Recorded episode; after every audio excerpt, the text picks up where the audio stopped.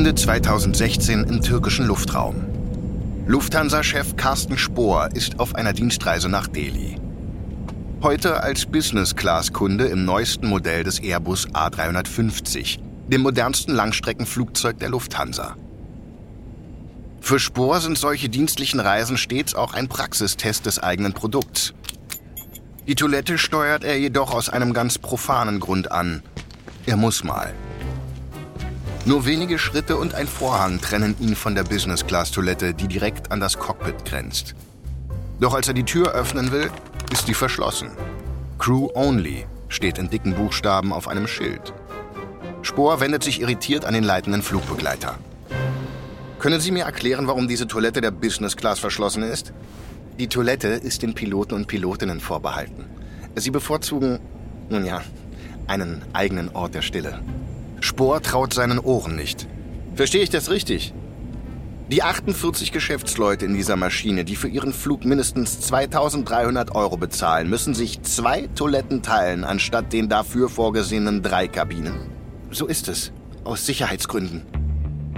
Beim Wort Sicherheitsgründen ist Spohr alarmiert. Er weiß, dass Lufthanseaten geübt darin sind, Technik und Bürokratie als Vorwand zu benutzen. Sicherheitsgründe, das kann auch als Codewort verstanden werden für das geht niemanden etwas an. Der Lufthansa-Chef will der Sache auf den Grund gehen. Er beauftragt seinen Assistenten herauszufinden, welche anderen Airlines diese Toilette in einem A350 für die Besatzung reservieren. Die Antwort des Assistenten lässt nicht lange auf sich warten. Die Toilette wird von keiner Airline separiert, außer von uns und Air France. Die beiden Fluggesellschaften mit den mächtigsten Gewerkschaften also. Verstehe.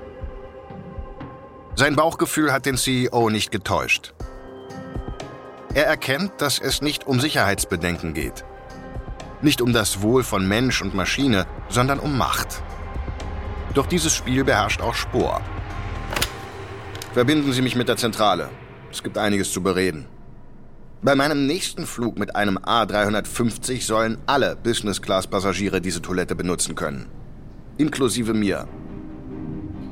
Für Spor ist die Toilette ein Symptom für die strukturellen Probleme des Konzerns – die Billigflieger bereiten der Lufthansa zwar die größten Probleme, aber nicht die einzigen.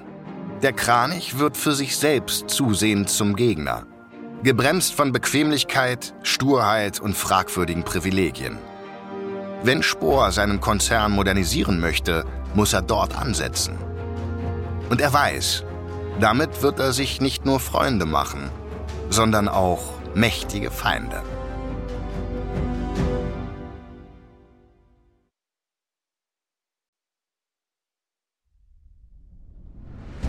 Ich bin Marc Ben Puch und das ist Kampf der Unternehmen von Wandery.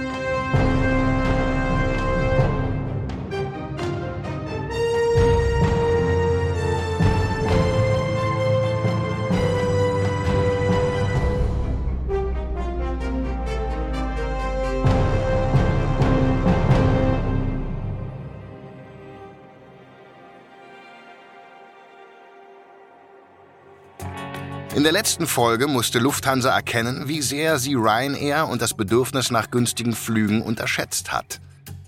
Eine späte Erkenntnis, die den Deutschen viel Lehrgeld abverlangt. Um auf die aggressive Expansion von Ryanair zu antworten, gründet Lufthansa eine eigene Low-Cost-Airline, German Wings. Doch der Plan stößt auf Widerstand. Sowohl Lufthanseaten wie auch Gewerkschaften blockieren die dringend notwendige Modernisierung. Für die Lufthansa-Spitze beginnt ein Kampf an zwei Fronten. Gegen Ryanair und gegen sich selbst. Ein Kampf mit ungewissem Ausgang. Das ist Folge 3 unserer Staffel Ryanair vs. Lufthansa. Aero Aldis im Aufwind.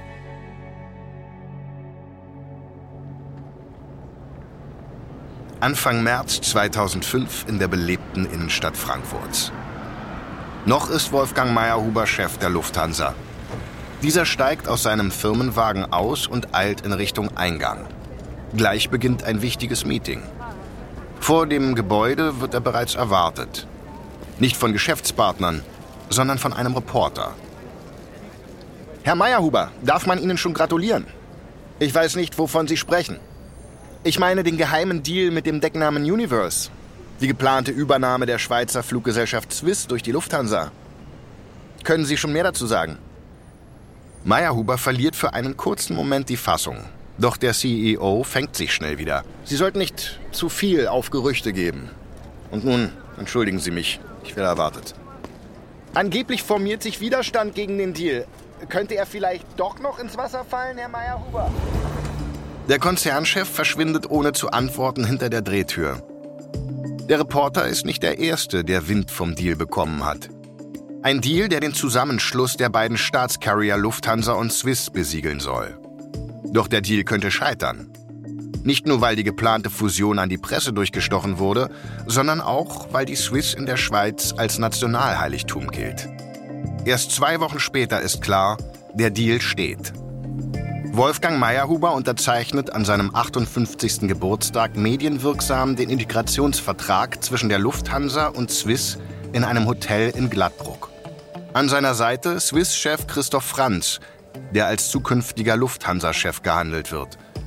Meyerhuber sagt über die Fusion, die Schweiz hat eine große, wegweisende Entscheidung getroffen.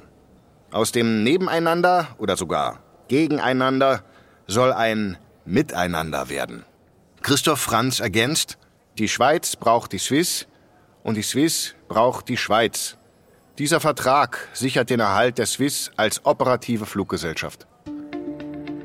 Was Meyer, Huber und Franz in ihren Statements verschweigen, die Lufthansa braucht vor allem den Zugriff auf den Schweizer Luftverkehrsmarkt und die Geldbeutel der Schweizerinnen und Schweizer, die Service noch zu schätzen wissen. Meyerhuber und Franz wollen den Flughafen Zürich als drittes großes Luftverkehrskreuz im Lufthansa-Konzern etablieren um sich langfristig gegen die Billigkonkurrenz zu wappnen. Die Übernahme der Swiss kostet Lufthansa 310 Millionen Euro. Dafür wird der Kranich auf einen Schlag die größte Fluggesellschaft in Europa, zumindest nach Passagieraufkommen. Eine bittere Niederlage für Ryanair-Chef Michael O'Leary, der selbst davon träumt, der Größte in Europa zu werden, aber sich noch mit Platz 4 begnügen muss. Fusionen mit Staatslinien werden zum Erkennungsmerkmal der Lufthansa unter Wolfgang Meyerhuber. 2008 übernimmt Lufthansa die kriselnde Austrian Airlines für 166 Millionen Euro. Später Brussels Airlines für 70 Millionen, was den vollständigen Zugriff auf drei europäische Märkte bedeutet. So steigt Lufthansa 2011 auch nach Umsatz zur größten Fluggesellschaft Europas auf. Doch solche strategischen Übernahmen helfen nur bedingt im Wettkampf gegen die Billigkonkurrenz. Das größte Sorgenkind des Kranich-Konzerns sind die Kurz- und Mittelstrecken innerhalb Europas, wo Ryanair und EasyJet dominieren. 2012 macht die Lufthansa auf diesen Strecken einen Verlust von 250 Millionen Euro. Wenn der Abwärtstrend nicht bald gestoppt wird, droht dem Kranich ein Schicksal wie British Airways. Die beschränkt sich nur noch auf Fernstrecken und Zubringerdienste. Doch so weit wollen es Lufthansa-Chef Meyerhuber und sein Nachfolger Christoph Franz nicht kommen lassen. Sie reagieren mit einem drastischen Wechsel in der Strategie. Ab Juli 2013 wird der zentrale Europaverkehr auf Germanwings übertragen, dem Billigflieger des Lufthansa-Konzerns. 60 Millionen Passagiere sollen auf einen Schlag nicht mehr in blaue Lufthansa-Maschinen steigen, sondern in die neu lackierten purpurnen Flieger der Germanwings. Eine administrative und logistische Mammutaufgabe. Und der Kranich muss am eigenen Leib erfahren, dass auch Low-Cost-Airlines nicht an einem Tag erbaut werden.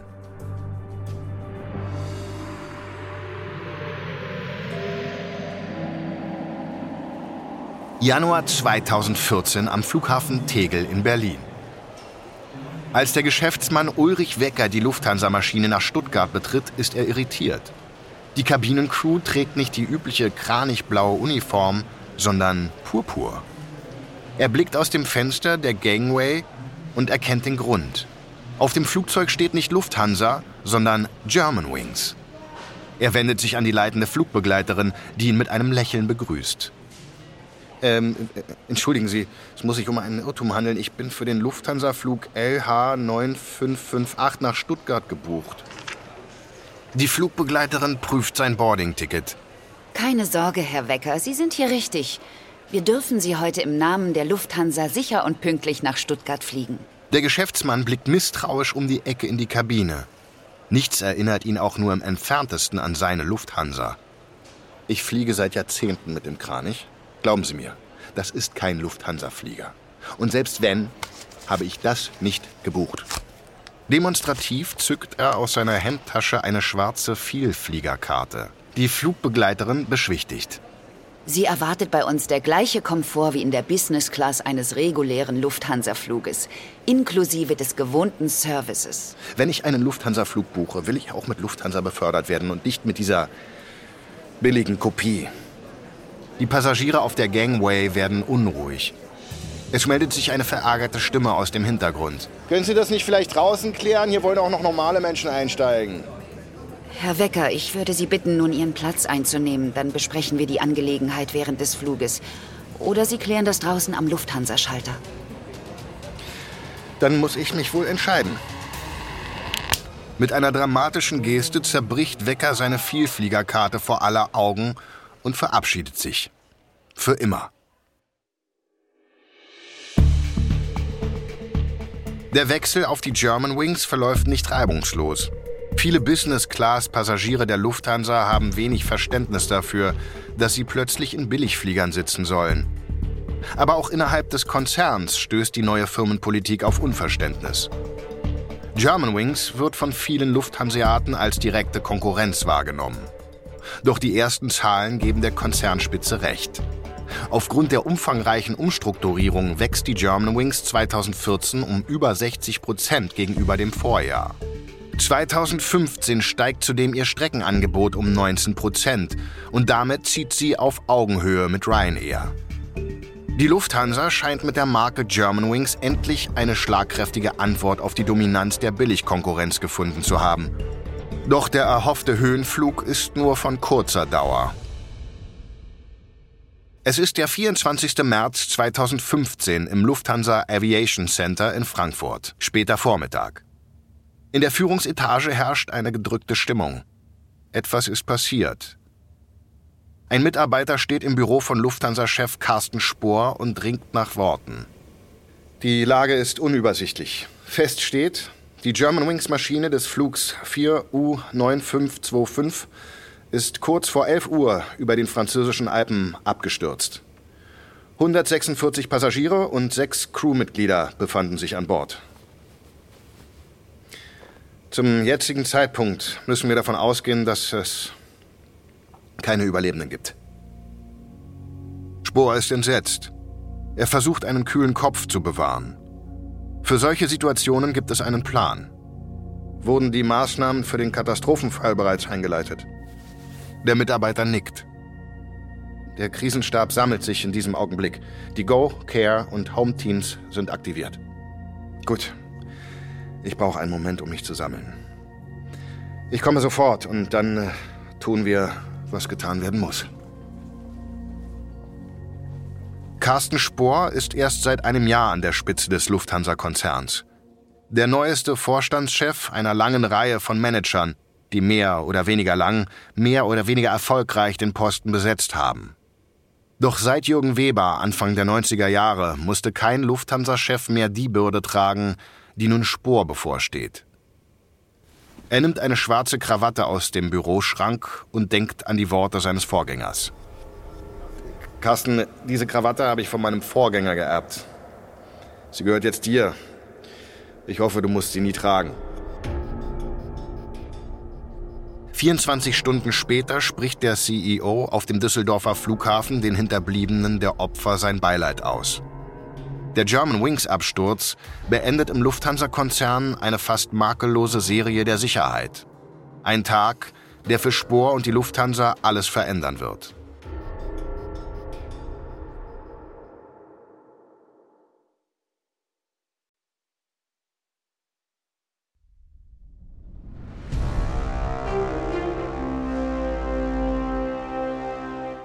»25. März 2015 am Hamburger Flughafen. Der Tag nach dem German Wings Absturz. Flugkapitän Frank Voiton steht neben seiner Kabinencrew und begrüßt heute seine Fluggäste beim Boarding persönlich. Fluggäste, die sichtlich verunsichert wirken. Eine junge Frau wendet sich direkt an ihn. Bitte fliegen Sie vorsichtig, ja? In diesem Moment wird dem Piloten klar, dass Spalierstehen nicht ausreicht. Als das Boarding abgeschlossen ist und alle Passagiere ihren Sitz eingenommen haben, greift er zum Mikrofon und stellt sich vor seine Passagiere. Willkommen auf diesem Germanwings-Flug nach Köln. Bevor wir losfliegen, möchte ich ein paar Worte sagen. Der gestrige Absturz einer Germanwings-Maschine hat uns alle schwer getroffen. Heute können oder wollen viele Germanwings-Mitarbeiterinnen und Mitarbeiter nicht arbeiten. Aus verständlichen und sehr menschlichen Gründen. Aber ich kann Ihnen vergewissern, die Crew dieses Fluges arbeitet heute freiwillig.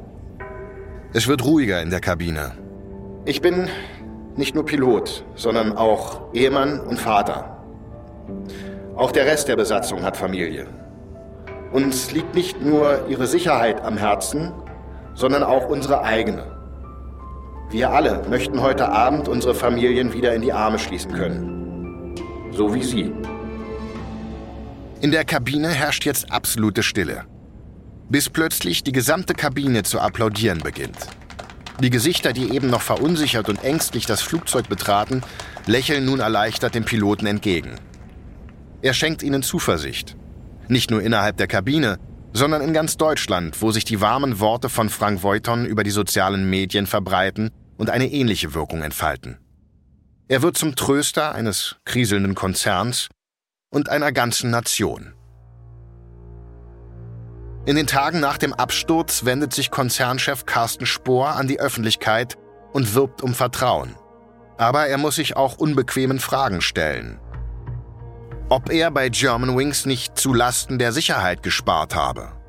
Ob die schlechte Bezahlung der Pilotinnen und Piloten nicht zwangsläufig zu Frust und falscher Personalauswahl führt.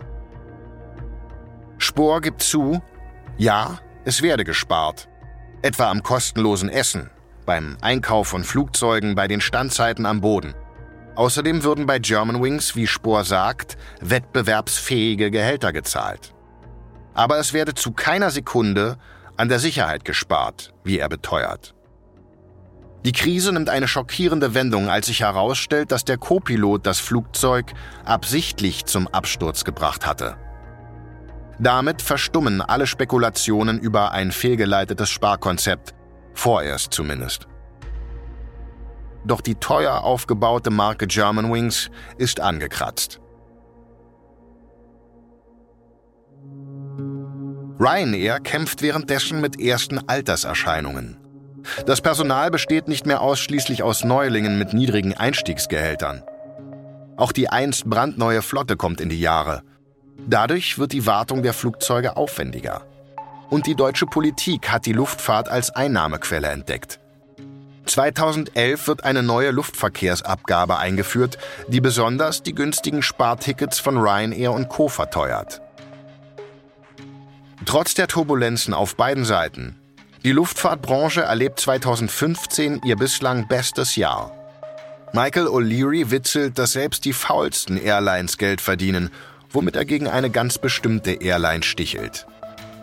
In der Tat verbucht selbst die krisengeschüttelte Lufthansa 2015 einen Konzernrekord mit 115 Millionen Passagieren was jedoch nur knapp 15 Millionen Reisende mehr sind als bei der irischen Konkurrenz, die im Rennen gegen die Lufthansa mit jedem Jahr weiter aufholt.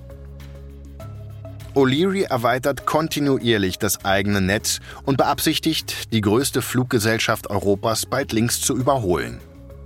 Aber um Passagierrekorde brechen zu können, braucht es Passagiere. Und diese scheinen sich immer mehr an der rücksichtslosen Billigmentalität von Ryanair zu stoßen. Frühling 2017 am Flughafen Frankfurt-Hahn. Für das junge Paar Milo und Eileen geht es in den ersten gemeinsamen Sommerurlaub. Sie schieben gemeinsam einen Rollkoffer zum Check-in-Schalter von Ryanair, wo sie ein lächelnder Mitarbeiter erwartet. Wir wollten eigentlich mit einer anderen Airline fliegen, aber für 1999 nach Malle, da konnten wir einfach nicht anders. Hase, lass stecken. Mach dich lieber nützlich und pack den Koffer aufs Band. Milo hieft den sichtlich schweren Koffer auf das Förderband des Schalters.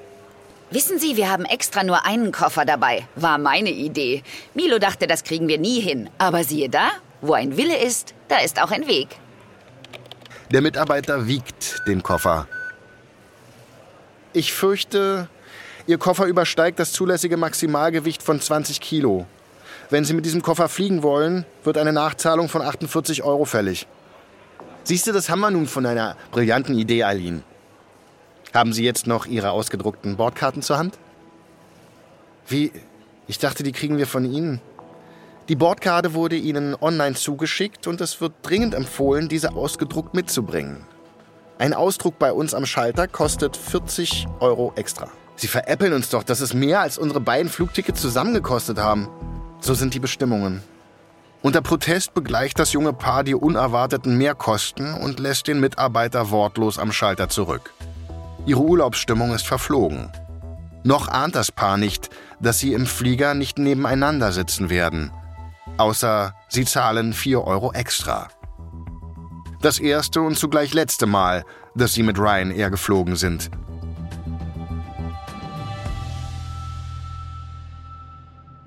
Michael O'Learys großer Traum geht 2016 in Erfüllung. Ryanair steigt zur größten Fluggesellschaft Europas auf, zumindest nach Passagieraufkommen. Überschattet wird dieser Erfolg von Ryanairs zweifelhaftem Ruf, der immer mehr in den Mittelpunkt rückt.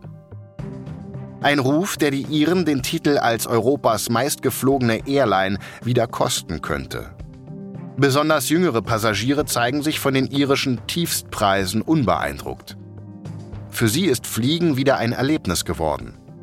Es ist eine bittere Erkenntnis für den erfolgsverwöhnten Milliardär, dass seine fast 30-jährige Low-Cost-Philosophie ein Haltbarkeitsdatum trägt. Ein Problem, das EasyJet bereits vor Jahren erkannt hat. Die Airline geht mit dem Zeitgeist und bietet günstige Preise mit optionalem Service.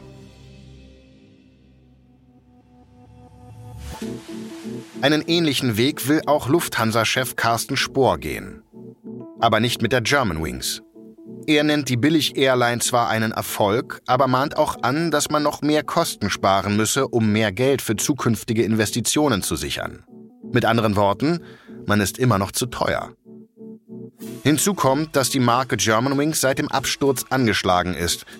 Also baut der Konzernchef parallel aus einem alten Namen eine neue Billigmarke auf. Eurowings. Mit denselben Sicherheitsstandards wie die Lufthansa, aber mit einem entscheidenden Unterschied. Die neue Airline sitzt in Österreich. Die deutschen Gewerkschaften haben dort keinen Einfluss. Und das heißt, die Gehälter der Eurowings-Pilotinnen und Piloten können niedriger sein, was viel Geld spart. Die Gewerkschaften beschimpfen den Schritt als Ausflaggung. Spohr nennt es Modernisierung. Mit Recht. Eurowings wächst deutlich schneller als erwartet. Und nicht nur das. Ein unerwartetes Ereignis könnte der jungen Low-Cost-Airline zusätzlichen Auftrieb verleihen, wenn Ryanair ihr nicht zuvorkommt.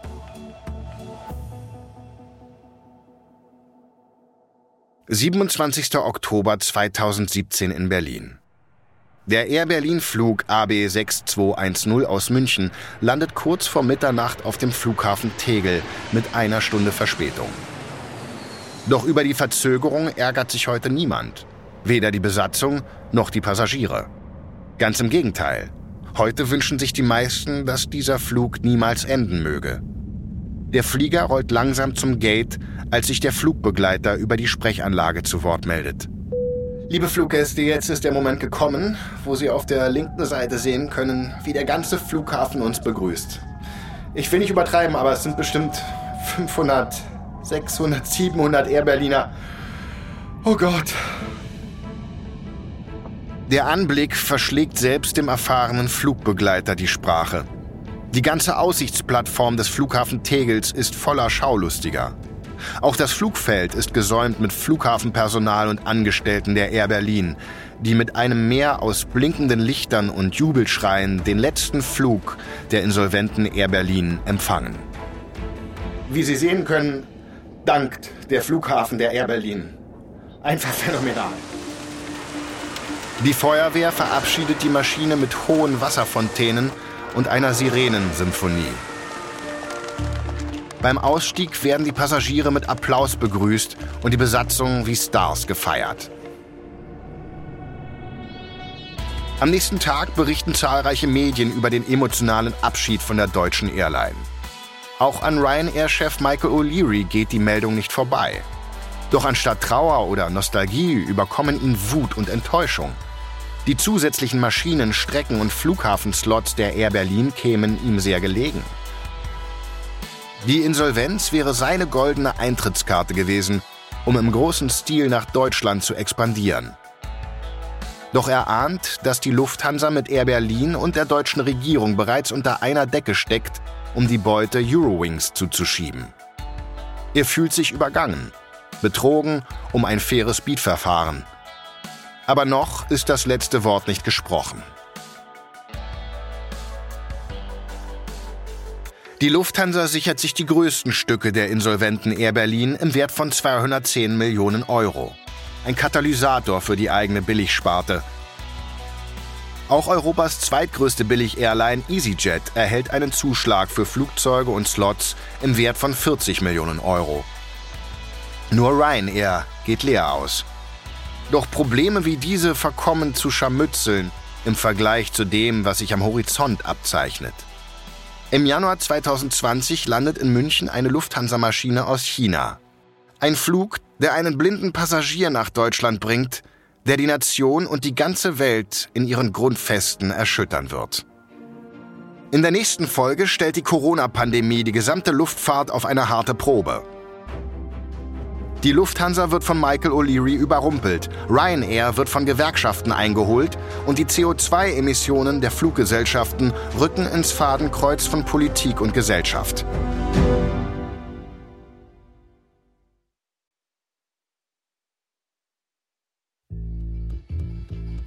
Das ist Kampf der Unternehmen von Wondery. Ich hoffe, euch hat diese Folge gefallen. Wenn du mehr über Ryanair und Lufthansa erfahren möchtest, empfehlen wir dir das Buch Michael O'Leary, Alive in Full Flight von Alan Ruddock oder den Spiegelartikel Insider Report Lufthansa. Ein Überflieger aus Deutschland. Ein Hinweis zu den Dialogen, die du gehört hast. Wir wissen natürlich nicht genau, was gesprochen wurde. Alle Dialoge basieren nach bestem Wissen auf unseren Recherchen.